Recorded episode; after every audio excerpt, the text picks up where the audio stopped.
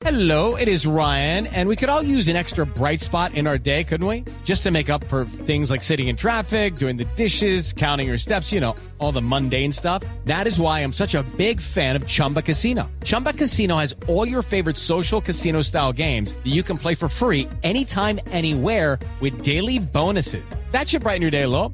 Actually, a lot. So sign up now at chumbacasino.com. That's chumbacasino.com. No purchase necessary. BGW. Void were prohibited by law. See terms and conditions. 18 plus.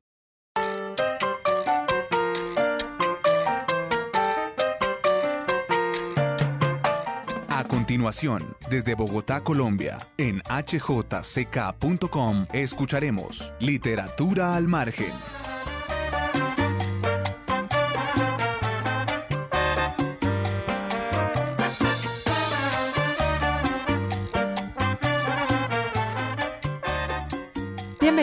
Mi nombre es Olga Morales y desde hoy estaré acompañándolos en Literatura al Margen, en la emisora HJCK.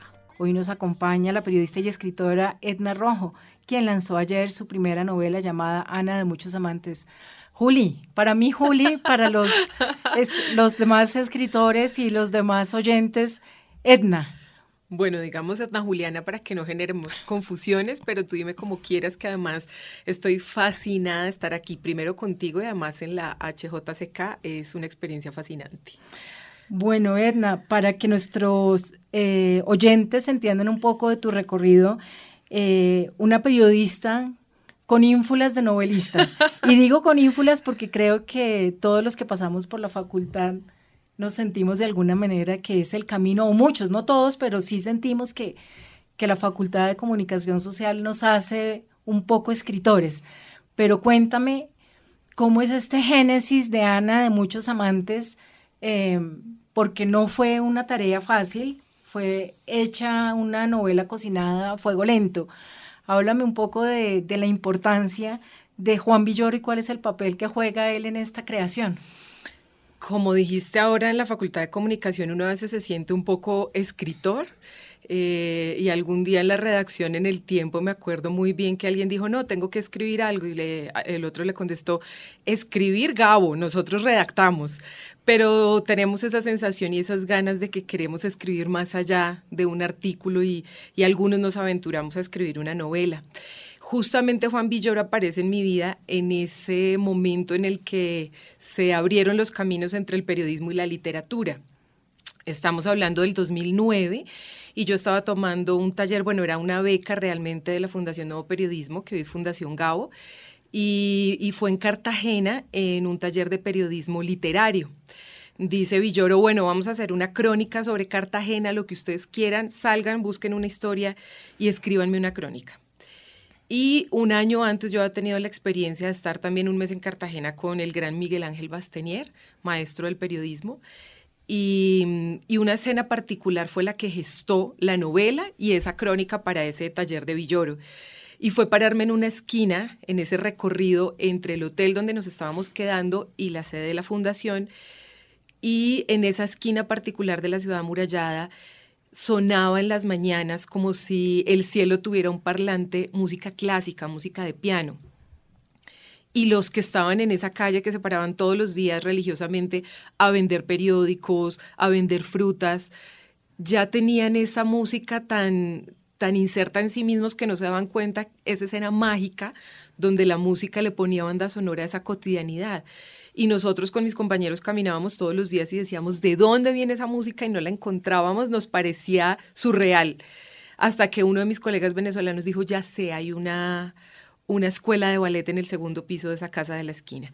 Esa imagen me pareció tan hermosa que surgió esa crónica con Villoro. ¿Y a él le gustó? No. no le gustó porque dijo, bueno, pues muy linda, pero es que eso no es una crónica periodística. Ahí ya te cruzaste del periodismo literario a la literatura. Y yo ya estaba haciendo mi maestría de escritura creativa en la Nacional, entonces sentí esa mezcla tremenda en la que la, la escritura periodística y la literaria empezaron a difuminarse. Y esa imagen eh, y esa frase de Villoro me pusieron la semillita ahí para que esa imagen fuera el comienzo de la novela. ¿Por qué fueron tantos años de, creación? Porque la gente ve un libro en la librería y piensa que una mañana se levantó el libro y, se, y quedó impreso y realmente es un trabajo creativo, porque 10 años eh, te tomó eh, escribir Ana de muchos amantes. Una mezcla de, de, varios factores. Yo creo que lo primero, el temor de un, un escritor no publicado de sacar a la luz lo que uno en su intimidad y en su soledad quiere, ha trabajado ese universo y esos personajes que uno crea y, darle la mirada ya luego de un lector, de un tercero, es abrumador. Hay un terror inmerso eh, que yo creo que me tomó mucho tiempo porque 10 años es demasiado. Y el otro factor es la disciplina, la falta de disciplina. Para ser escritor, primero sabemos lastimosamente que muy pocos viven exclusivamente de sus libros. Tienes que ser alguien ya muy premiado para que puedas recibir ingresos suficientes para no trabajar en nada más. Entonces exige además de tener un trabajo en otro tema, tener el tiempo y la disciplina, y lo sabes tú más que yo que eres muy disciplinada en eso, eh, poder trabajar en esa historia. Y a mí me costó mucho tiempo en esa mezcla del trabajo cotidiano de las redacciones, em, sacarle un momento para parar ese mundo externo y dedicarme solo al universo de Ana. Me tomó más tiempo del que yo hubiera querido, pero bueno, siento que Ana salió cuando tenía que salir. eh, te metiste en un terreno difícil para nosotros, para nosotras las mujeres, y, es hablar un poco de la intimidad, de la sexualidad, del erotismo de una mujer, porque siempre se nos califica, eh, muchas veces hasta de putas, eh, por lanzarnos a descubrir un poco de nuestra intimidad. ¿Cómo ha sido para ti? Eh, ya varias personas han leído esta novela que recién ve la luz. Eh, ¿Cómo ha sido esto? Porque me imagino que la gente te pregunta, ¿y de verdad te pasó eso? me han preguntado que cuál de mis amantes es el que está ahí descrito, entonces yo les digo ninguno. Primero porque, bueno, no quiero revelar intimidades con el libro y segundo porque, porque sí es verdad que muchos elementos personales están en la literatura, pero tampoco al punto de que sea textual, ni cada uno de los amantes, ni cada una de las mujeres que están ahí tienen nombre propio en mi vida personal. Quizás muchos matices y rasgos sí. Pero además también ha sido maravilloso encontrar esas mujeres que me han hablado de esa mirada erótica y sexual eh, de las mujeres, porque justamente eh, he comentado con varias eh, que crecimos en ese contexto de criarnos en un colegio de monjas. Yo estudié en la presentación todo el bachillerato y, eso definitivamente marca, marca la vida frente a un sentimiento de culpa en lo sexual. Y siento que quise darle esa vuelta a Ana, que ella no sintiera esa culpa, sino que eh, explorara y, rompiera un poco esos, esos esquemas bajo los que nos criamos muchas mujeres, especialmente en colegios de monjas, donde no se nos hablaba de la sexualidad, del descubrimiento propio, y para mí faltaba un factor principal que lo descubrí en mi adultez, y es eh, el amor propio una sexualidad con amor propio y no con miedo, no con temores, no con la sensación de, hablar de pecado, porque finalmente uno termina descubriendo su vida sexual, pero con una carga de culpa y de pecado que es terrible, pero así nos formaron hasta que uno por su misma cuenta empieza a decir... Eh, eh, empieza a tener una nueva mirada, empieza a encontrar respuestas y quizás muchas veces en un camino en el que ya hemos eh, cometido errores, y puedo decir la palabra error, en el que miramos hacia atrás y yo personalmente digo, hubiera tenido una sexualidad diferente si hubiera tenido un amor propio, y, lo he dicho, el amor propio puede ser un anticonceptivo para muchas cosas, no solo para no tener bebés no deseados, sino para no cometer errores, para no tener heridas, para, para amarse profundamente. Y me ha encantado la respuesta de muchas mujeres frente a eso, y también no lo pensé cuando escribí, y me lo hicieron ver muchos lectores, la mirada femenina sobre los hombres como amantes, que los hombres que lean la novela también puedan ver cómo nosotras los percibimos de alguna manera en su sexualidad, en sus formas de ser tan diferentes. Eso ha sido muy enriquecedor para mí.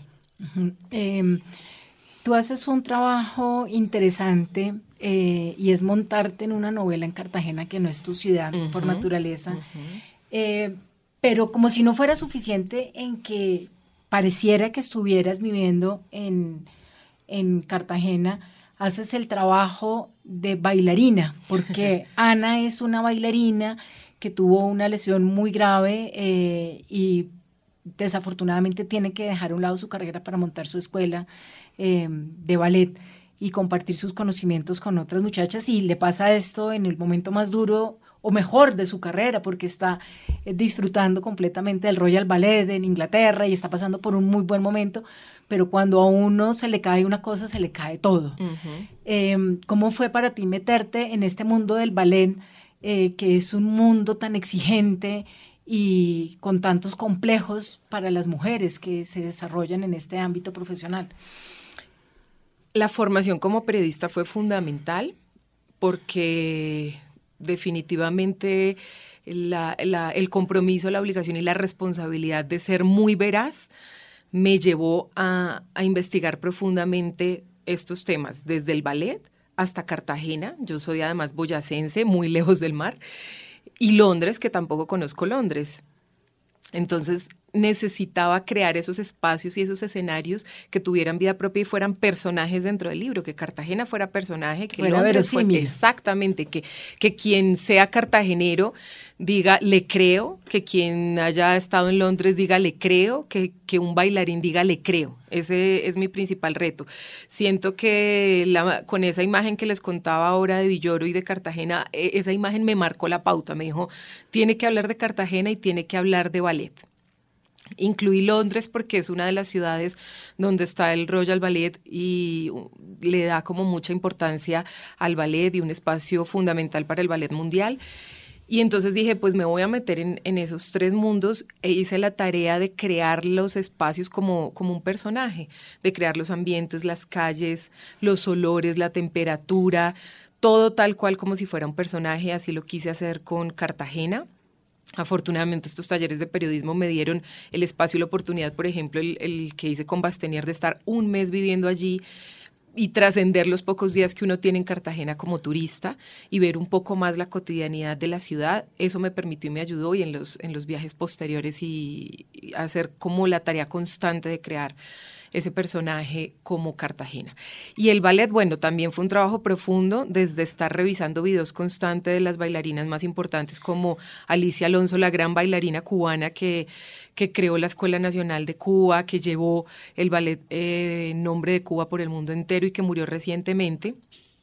Estuve ella, ella dictaba clases, incluso ya perdiendo la visión, estaba al frente de sus bailarinas y muchas de esas clases están grabadas y colgadas en YouTube. Yo las veía, veía el lenguaje que ella utilizaba con sus bailarinas, los ademanes, los gestos, los movimientos que les pedía sin conocer yo un movimiento de ballet. Dije, tengo que utilizar estos nombres de estos movimientos. Me fui a una clase de ballet un día, yo tomé una clase de ballet a ver cómo me sentía ahí, cómo entendía las instrucciones de los maestros y demás.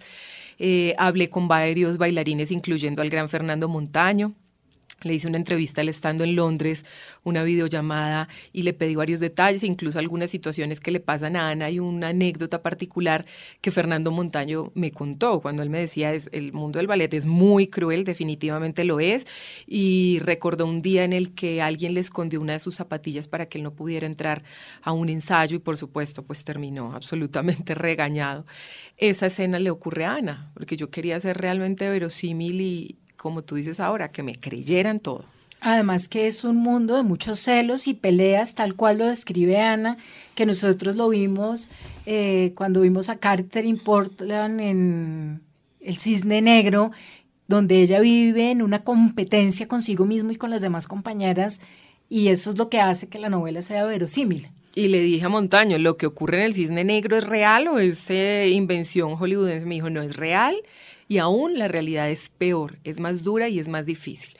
Sin embargo, yo no quise tampoco que la novela se concentrara solo en ese aspecto. Hay un par de escenas eh, en las que hablamos de eso para contar cómo era Ana y ese mundo en Londres, pero no es lo que nos, mm, nos lleva como en el camino o el hilo conductor de la novela, pero sí nos vamos a encontrar definitivamente ese mundo tan difícil que además siento que destruye a Ana, la destruye y por eso ella, ella regresa y hace su vida en Cartagena y que ambas no, no estamos haciendo un spoiler ni adelantando, eso lo vamos a ver como desde las primeras páginas, ella está en Cartagena después de su vida en Londres, eh, reconstruyéndose a sí misma y escapando aunque ella no lo sepa.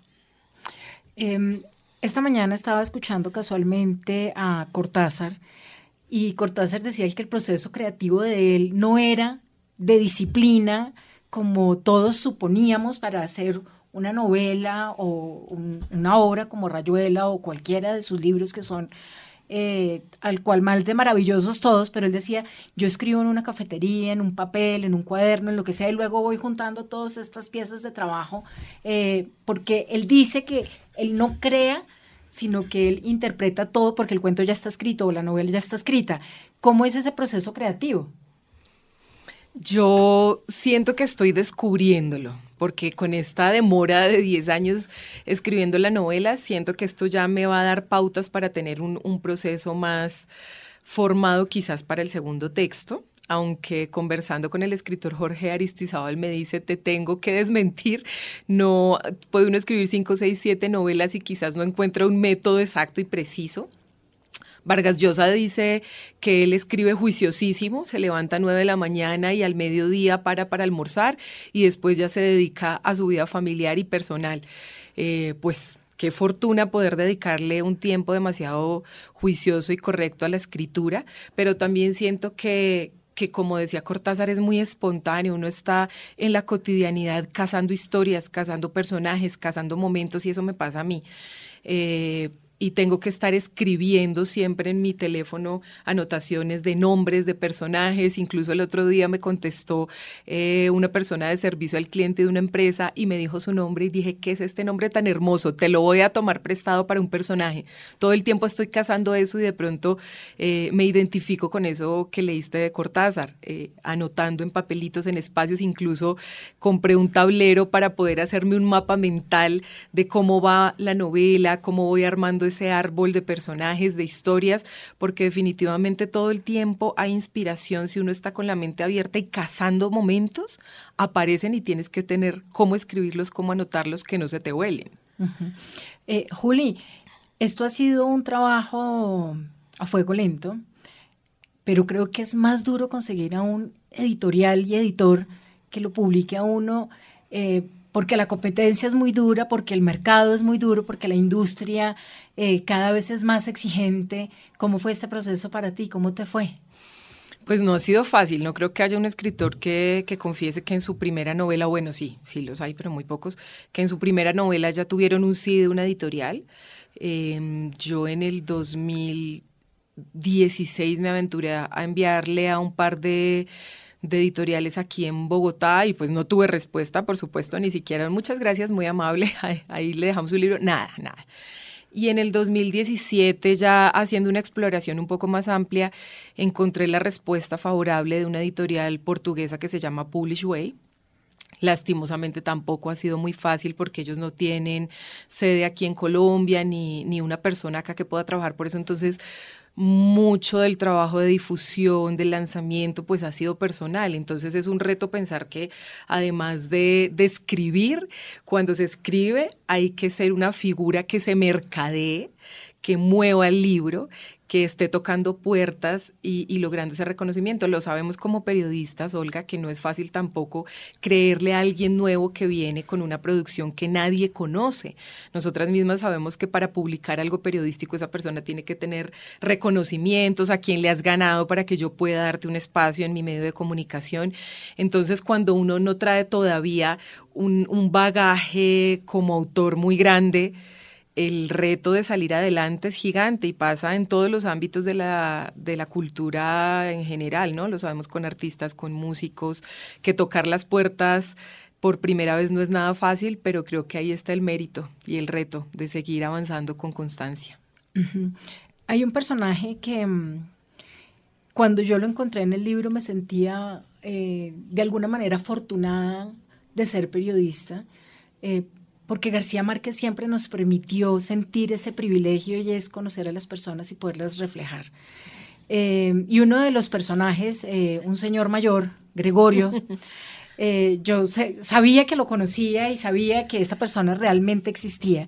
y que de alguna manera se había convertido en una imagen muy importante en la redacción del tiempo, porque estuvo muchos años al frente de uno de los productos más importantes y no voy a entrar a dar más detalles para que la gente no lo identifique porque es un poco, sería un poco incómodo para él eh, saber que fue la inspiración, eh, por lo bueno y por lo malo, por lo que le pasó en su vida y por lo que significó para nosotros. Eh, pero en algún momento este personaje Gregorio, que es una persona mayor de unos setenta y tantos años, podría convertirse en un amante. Eh, ¿Cómo fue meterse en la cabeza de una mujer que empieza a sentir una atracción por una persona que es difícil, que es cerrado y que todo el tiempo está descalificando a la mujer a manera, de manera jocosa, pero que muy en el fondo él lo siente así? Pues fue un reto, porque además yo siento que todos los amantes de Ana tienen rasgos de diferentes hombres y, ojalá cuando, cuando lo lean muchas mujeres identifiquen también que son hombres con características que cada una ha elegido. Lastimosamente nosotras no muchas veces elegimos como parejas a los mejores, a los más equilibrados y sanos, sino a veces nos damos la, la batalla de de querer tener una relación con hombres complejos, con hombres difíciles que incluso eh, vayan más allá de nuestro amor propio, simplemente por el deseo de amar y de sentirnos amadas. No, no importa que un hombre descalifique a la mujer, eh, no le vea su valoración al 100%, sino si nos da un gesto de amor, ah, qué felicidad, y ahí nos vamos de cabeza. Y de aceptación. Y de aceptación. Ese es un cuestionamiento también muy personal, ¿no? No quiero hablar a voz general de las mujeres, pero sí, sí pienso que muchas veces nosotras sentimos que cuando tenemos el amor de un hombre somos aceptadas, ya estamos valoradas, ya no estamos en una sociedad que dice, ah, está sola, y tú viniste sola, y tú estás sola, y tú viajas sola, eh, y nosotras entonces nos sentimos incompletas. Y cuando aparece un hombre, no importa que me trate mal, no importa que esté conmigo y un día es lindo y el otro día no, porque igual lo tengo. Y eso me genera aceptación. Yo no sé si a los hombres les pasa lo mismo, yo creería que no. Entonces, poner a un personaje como Gregorio con características así para mí fue fascinante, fascinante y, de alguna manera también ambiciosamente es el cuestionamiento a nosotras mismas, a, leernos, e identificarnos en el texto y decir, bueno, ¿cuántas veces yo he aceptado un amante en mi vida que no ha visto mi valor? Por el solo hecho de, sentirme acompañada. Siento que eso ha, hecho un poco Gregorio Enana, sin embargo, también es un personaje estupendo que después le abre la cabeza, pero no hagamos más spoiler. Óyeme, em, Virginia Woolf eh, fue una maestra para nosotras porque de alguna manera nos abrió el camino y nos permitió entrar a explorar un poco el mundo de las mujeres, de, las inseguridades, de los miedos, de esos reclamos en voz alta y a gritos que nadie se había atrevido a dar.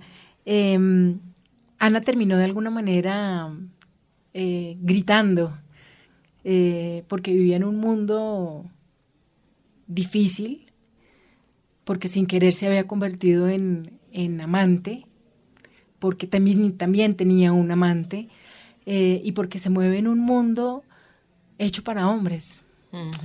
Eh, y de alguna manera lo que siento que lo que busca tu libro es mostrar a la mujer que está aprendiendo a tomar sus propias decisiones y que, y que tiene la capacidad de maniobrar con ese timón, ¿para dónde voy a coger?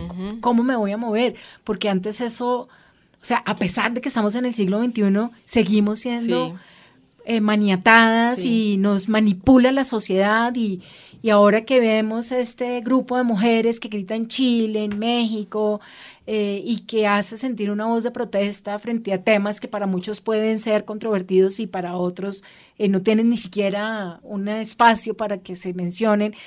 Pero me gusta la idea de que como mujeres estemos dejando clara nuestra posición frente al, término, al, tema de la igualdad de género. Y, quiero interpretar que el, que el, oyente me, entienda muy bien para mí la igualdad de género no está en que la mujer le sirva solamente la comida al hombre porque así nos hicieron, sino que, hombre, haya equilibrio en los sueldos, en que nosotros nunca vamos por, por nos subimos a un bus a cogerle el rabo a un tipo eh, y a nosotros nos están gritando y cuando a uno lo, lo, tocan en la calle uno va a la policía y dice, pero ¿quién la manda a vestirse así? Y siempre tenemos la culpa de todo esto. Y de alguna manera estos libros son una reivindicación de nosotras en nuestro mundo eh, donde no sabemos de dónde pusieron todo rosado, si no hay nada fácil para las mujeres, si todo no lo tenemos que guerrear, si un hombre entra a un trabajo es porque es amigo de fulano, de sutano, o, pero nunca es porque fue bonito o tenía buen pecho. O se acostó con no sé quién. Exactamente. En cambio, nosotras tenemos un trabajo y claro, quién sabe quién se la comió. Eh, y esta reivindicación me parece importante porque Ana de alguna manera se sale con la suya. Sí, y además también es una mirada muy personal sobre ese papel de la mujer. Desde hace décadas, pues nosotras venimos gritando al mundo, queremos esto, exigimos esto y necesitamos esto. Pero yo también siento que necesitamos un llamado interior, un llamado muy personal. Em, y, por eso también lo pongo un poco desde lo erótico, porque sí, decimos que llevamos décadas, que hoy nuestra sexualidad es diferente, que ya no hay tabú, pero yo siento que nos fuimos un poquito al otro lado y es decir, parezcámonos a los hombres. Nosotros también tenemos derecho, nosotros nosotras también nos podemos acostar con dos mil y no pasa nada. Pero yo sí siento que pasa, porque nos estamos igualando a ellos y, y ser eh, tener un mundo equilibrado entre hombres y mujeres no quiere decir igualarnos a ellos. Quiere decir que si yo me acuesto con dos mil es porque yo tengo la convicción de mi amor, de un amor propio, y no solamente me acuesto para sumar amantes y parecerme a un hombre y sentir que soy libre como mujer. Entonces también siento que hay ese llamado interno, por ejemplo, a que seamos nosotras mismas, a que rompamos los muros del machismo. Nosotras muchas hemos salido a gritar en contra de los hombres y nosotras que, valoramos esa, ese mismo esquema masculino y lo seguimos perpetuando. Por ejemplo, una amiga un día me dijo, no, es que yo tengo, bueno, hace años, ¿no? Tengo que subir a tenderle la cama a mi hermano porque mi mamá me dice, entonces claro, quedé con la boca abierta y dije, ¿cómo así que tienes que tenderle la cama? Y si dices, no quiero, ¿qué pasa? Pues mi mamá sube y se la atiende. Entonces digo, somos nosotras las que en algunos momentos estamos formalizando ese machismo desde estos espacios como el que acabo de escribir hasta el otro punto que es parecernos a ellos. Y siento que nosotras debemos seguir trabajando en crear espacios en nuestra diferencia única y maravillosa de ser mujeres, como entendamos ese ser mujeres. Y por eso para mí, Ana, es un poco eso, es, un poco a, a no creer que nos vemos a través de ellos, sino como en esa búsqueda y en ese levantar la mano, también interiormente tenemos que saber cómo buscar esos espacios y romper algunos esquemas. Esta, eh, romper los estereotipos yo creo que es uno de los trabajos más difíciles en, para nosotras em, y es encontrar un libro donde ella toma sus propias determinaciones y a nosotras nunca nos enseñaron no a, decidir, porque siempre nos vistieron con falda eh, y lo digo monto propio porque tengo una niña de cinco años y, María José no se pone faldas. Y seguramente si María José hubiera estado en mi década, cuando yo era una niña, eh, mi mamá lo hubiera cogido a fuete y le hubiera dicho, las niñas se ponen falda y punto. Eh, y Ana, a pesar de que es una bailarina de ballet y es una mujer eh, con un cuerpo hermoso eh, y todas las cualidades. Ella es una mujer que ha tenido siempre un carácter y, es un carácter chévere porque en algún momento tiene un enfrentamiento con uno de sus amantes eh, cuando descubre algo de lo que está pasando en, su doble vida y eso es tenaz porque las mujeres siempre tenemos que llegar a ese punto y es descubrir al otro al otro ser o sea yo tengo yo soy dos y yo siempre lo he sentido así, soy una, la que soy al frente de la, de la gente, que no tiene por qué conocer mi intimidad, y la otra es la Olga, que tiene una vida secreta, por decirlo así. Y, y me encanta que lo puedas reflejar en el libro porque todos tenemos siempre una doble vida todos, no solo las mujeres, hablamos también de los hombres y eso nos lo exige la sociedad de alguna manera, ¿no?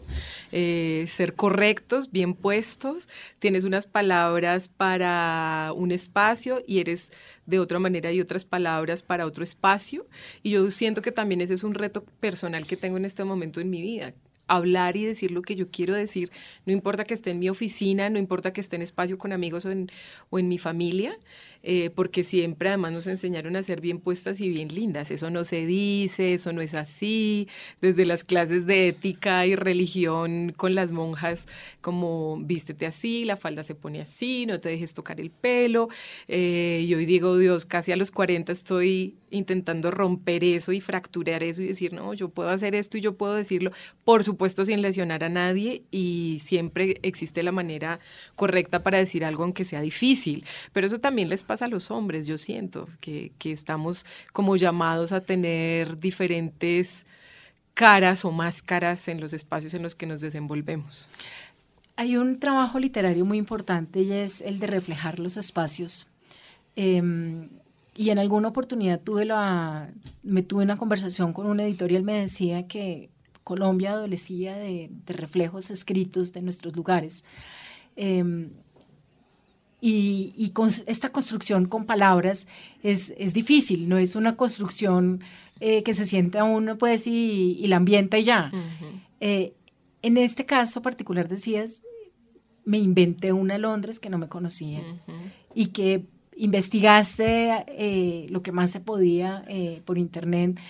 ¿Cómo fue esa, esa creación de estos espacios? Porque una cosa es vivir en Cartagena y otra cosa es ya montarse uno la película de que ella tiene una vida, tiene un estudio, tiene un apartamento y la construcción de todos estos lugares que tienen que ser absolutamente empáticos con la realidad. Fue intencional el crear los espacios. En la novela aparecen Londres, Cartagena y Bogotá. Quería incluir también Bogotá porque siento que es una ciudad muy poco contada y lo decía Mario Mendoza en este mismo espacio. Eh, cuando yo fui a Buenos Aires y conocí un poco más de su cultura, dije, Buenos Aires está inserto en la música, en la literatura, y decía, ¿dónde está Bogotá? Y una amiga brasilera me dijo, ay, hay un cantante brasilero que le compuso una canción a Bogotá. Yo quedé asombra y dije, un brasilero le escribió algo a Bogotá y los que vivimos acá escribimos poco de la ciudad. La ciudad no aparece mucho en la novela, pero sí tiene, sí tiene un, un espacio y además fue intencional hacer sentir el espacio. Ella viene de Cartagena, del calor, del Caribe, y pasa a otro espacio más pesado, más frío, eh, lluvioso. lluvioso. Y así, así quise hacerlo sentir y está en dos momentos además emocionales en los que se hace esa diferencia de esos espacios. Y también un reto gigante como hablar de una Londres, también quizás muy similar en aspectos a Bogotá, como fría, pesada, pero además... Eh, Ahí sí hice una labor, por ejemplo, en ese descubrimiento de Cartagena muy, muy observadora, de caminarme por la ciudad con papel y lápiz anotando percepciones, colores, cómo es Cartagena en la mañana, cómo es Cartagena a las seis de la tarde. Y en eso también me ayudó el periodismo porque hace unos años escribí una crónica, bueno, de mis favoritas para lecturas dominicales sobre Alejandro Obregón y su Cartagena. Y me fui detrás de él y de su huella y de su fantasma por la ciudad y empecé a caminarla y a imaginarme a Alejandro en cada espacio y así lo fui escribiendo. Y ese mismo ejercicio lo hice con Ana, irme caminando por los espacios y yo siento que lo hice tan vívido que un día que entró a Habana, uno de los bares más reconocidos en Cartagena y tiene un espacio en la novela, fui a Habana y dije, Dios, ¿en qué momento entra Ana por esa puerta? ¿En qué momento entra Andrés, que es otro de los personajes, por esa puerta?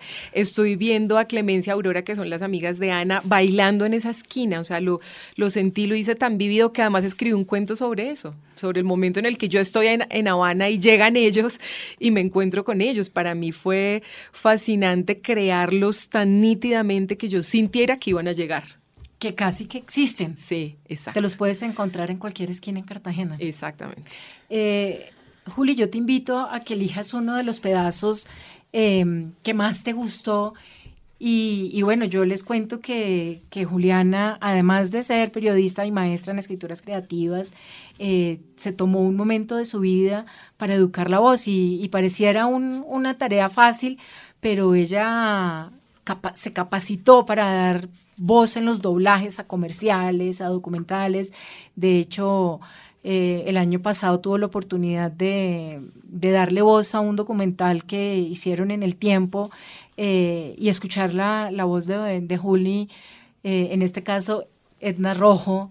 es un placer, entonces escuchemos una parte de, de uno de sus capítulos. Este capítulo se titula El accidente. A los 18 años fui oficialmente la novia de Martin Bennett. Empecé a contarle. Uno de los bailarines de The Royal Ballet, del que aprendí más de lo que un adolescente espera, pues aunque la belleza del mundo se abre indómita con su novedad, a esa edad se ignora el significado de lo bello y se es ciego, aunque se le tenga enfrente porque todo se sufre.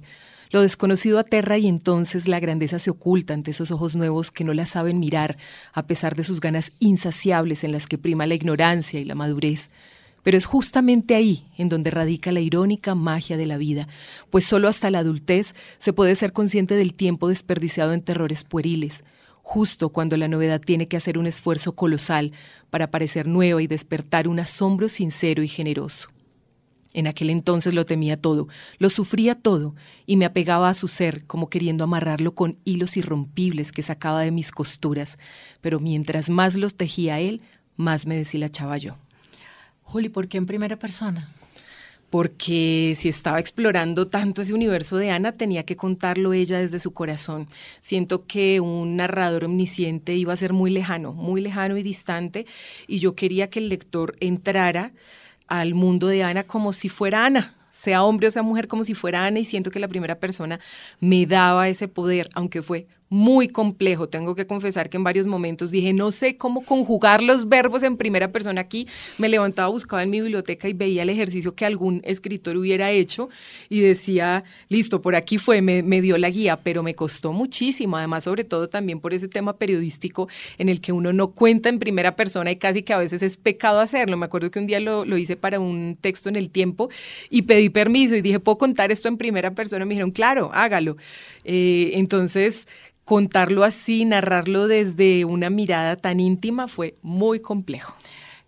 Te tengo que preguntar si no te han pedido audiolibro con tu voz. No me lo han pedido, pero aquí estoy a la orden.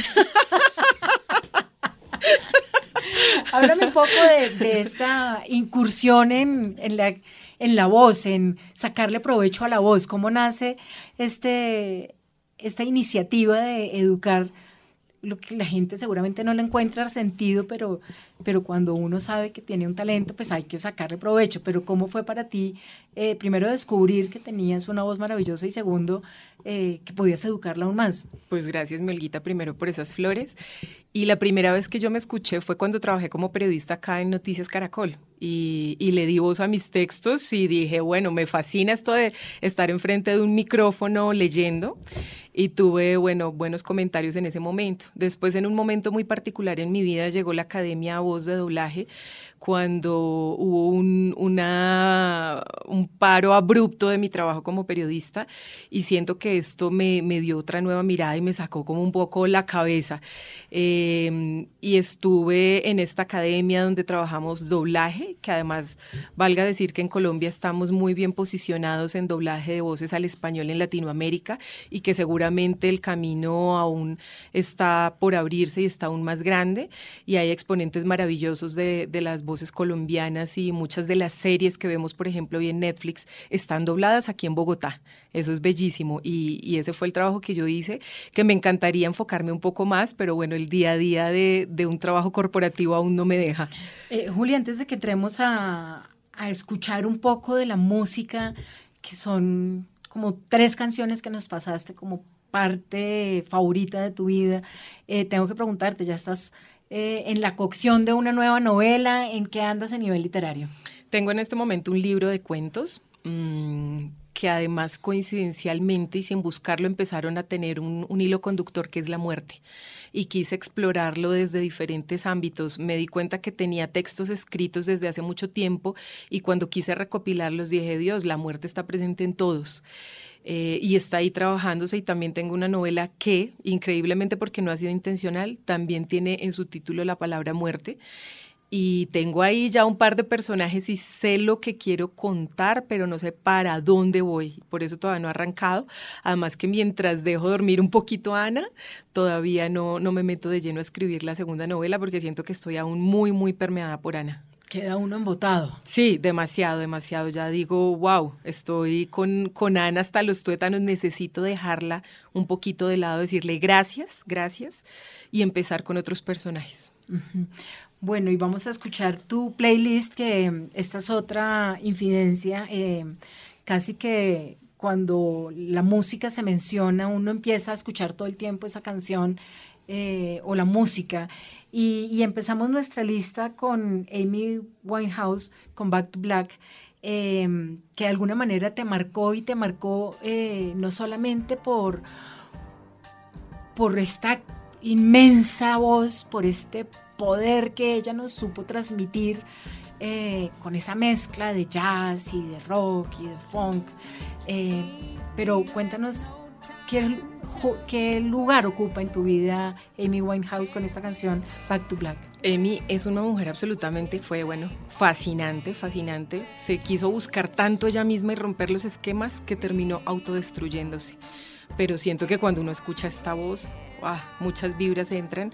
Y la redacción de Ana, la escritura de Ana, estuvo, estuvo atravesada por Amy. Y muchos de los, de los apartes, de los capítulos de la novela se escribieron eh, los escribí escuchando a Amy, definitivamente porque Amy es nostalgia pura y siento que Ana es nostalgia pura.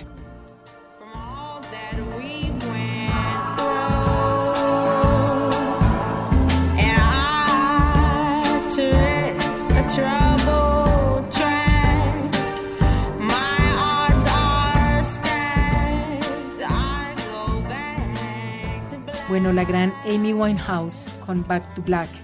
Y vamos a pasar a otro artista que es casi que un amor platónico. Sí.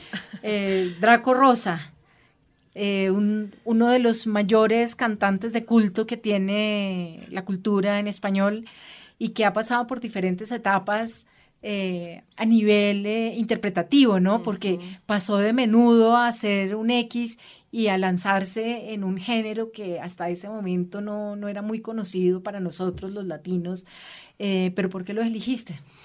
porque Draco definitivamente a mí me, me tocó la fibra y me llenó el alma con sus canciones de pronto en esas etapas de las que estás hablando, en su etapa más oscura.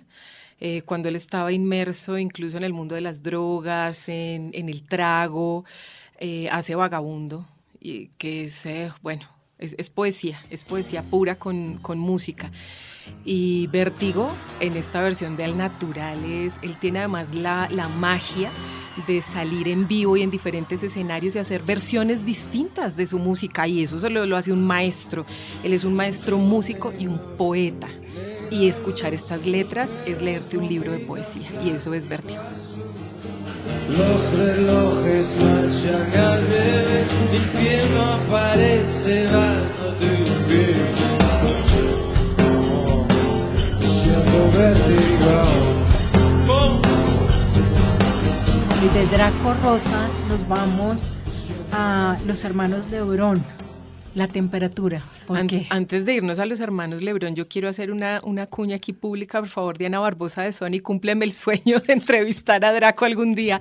No me quiero morir sin, sin poder eh, entrevistar a este personaje. Está pendiente esa entrevista.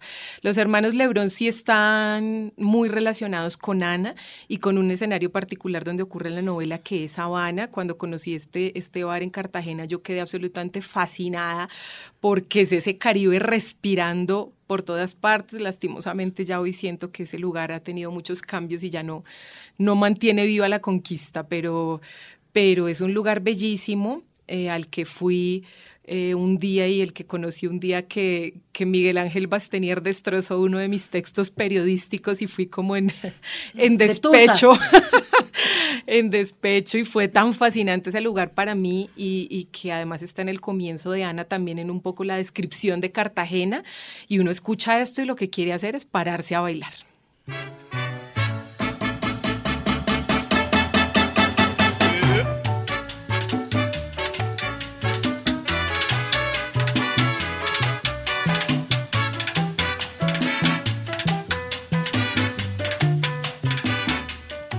Qué delicia de canción. Nos faltó como un roncito, como una cervecita, como playa, ¿no? Ahora salimos y lo buscamos, bueno, queridos oyentes, este ha sido el programa con Edna Rojo. Eh, la pueden buscar. Eh, el libro lo pueden conseguir en qué librería. En Bogotá está en Matorral Librería, una librería bellísima en la soledad y espero pues que pronto la distribución empiece en general a toda la ciudad. Y en Medellín está en la librería Books, que igual tiene su espacio online, lo pueden enviar a cualquier parte del país, pero también ya tienen espacio en Medellín, un espacio físico.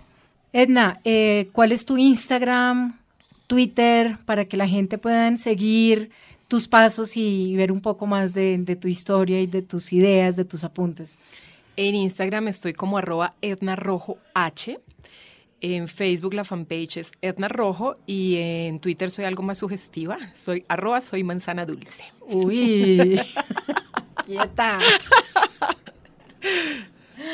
Muy bien, yo soy Olga Morales y en ocho días estará con ustedes Camila Willes en otro capítulo de Literatura al Margen. Feliz tarde.